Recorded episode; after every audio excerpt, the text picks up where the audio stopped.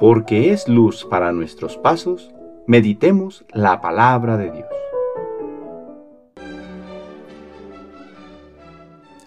De la carta del apóstol Santiago, capítulo 1, versículos del 12 al 18.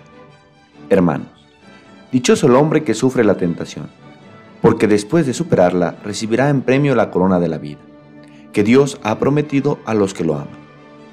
Que nadie diga, cuando sufre una tentación, que es Dios quien tienta. Porque Dios no puede ser tentado por el mal ni pone él mismo a nadie en tentación.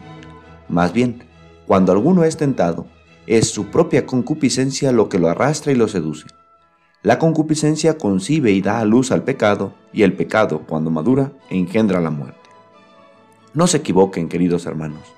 Todo beneficio y todo don perfecto viene de lo alto, del Creador de la luz, en quien no hay ni cambios ni sombras. Por su propia voluntad nos engendró por medio del Evangelio para que fuéramos, en cierto modo, primicias de sus criaturas. Palabra de Dios.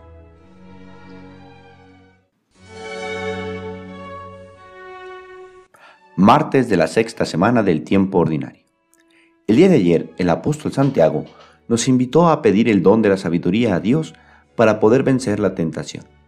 Hoy, esta misma sabiduría nos muestra cuál es el origen de la tentación para poder vencerla. En ocasiones le echamos la culpa a Dios de todo lo que nos pasa. Nos es muy fácil decir, Dios así lo quiso. Pero, ¿realmente Dios quiere nuestro mal?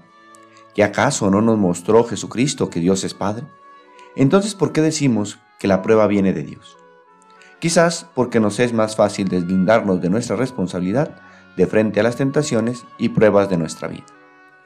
El apóstol Santiago nos aclara que de Dios solo nos puede venir la bendición, nunca la prueba. Entonces nos muestra que el origen de la tentación es la concupiscencia, es decir, nuestra inclinación al pecado, al mal, que cuando le hacemos caso engendra el pecado y éste nos trae en consecuencia la muerte. Nuestra naturaleza es frágil, está inclinada al pecado. Por eso recurrimos a la gracia que viene de Dios para que nos dé la fortaleza necesaria para salir vencedores de frente a nuestra inclinación al mal. Tarea tenemos entonces de ejercitarnos en la virtud, pues mientras más nos entrenemos para hacer el bien, este nos será más fácil. Pero por el contrario, si nos dejamos llevar por el pecado una y otra vez, cayendo en la dejadez, cada día nos será más fácil pecar, hasta el extremo de apartarnos de la fuente de la vida y conduciéndonos a la muerte.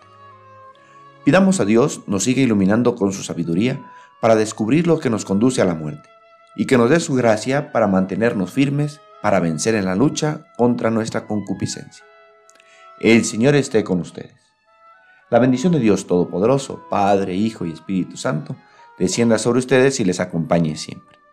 Que tengan buen día.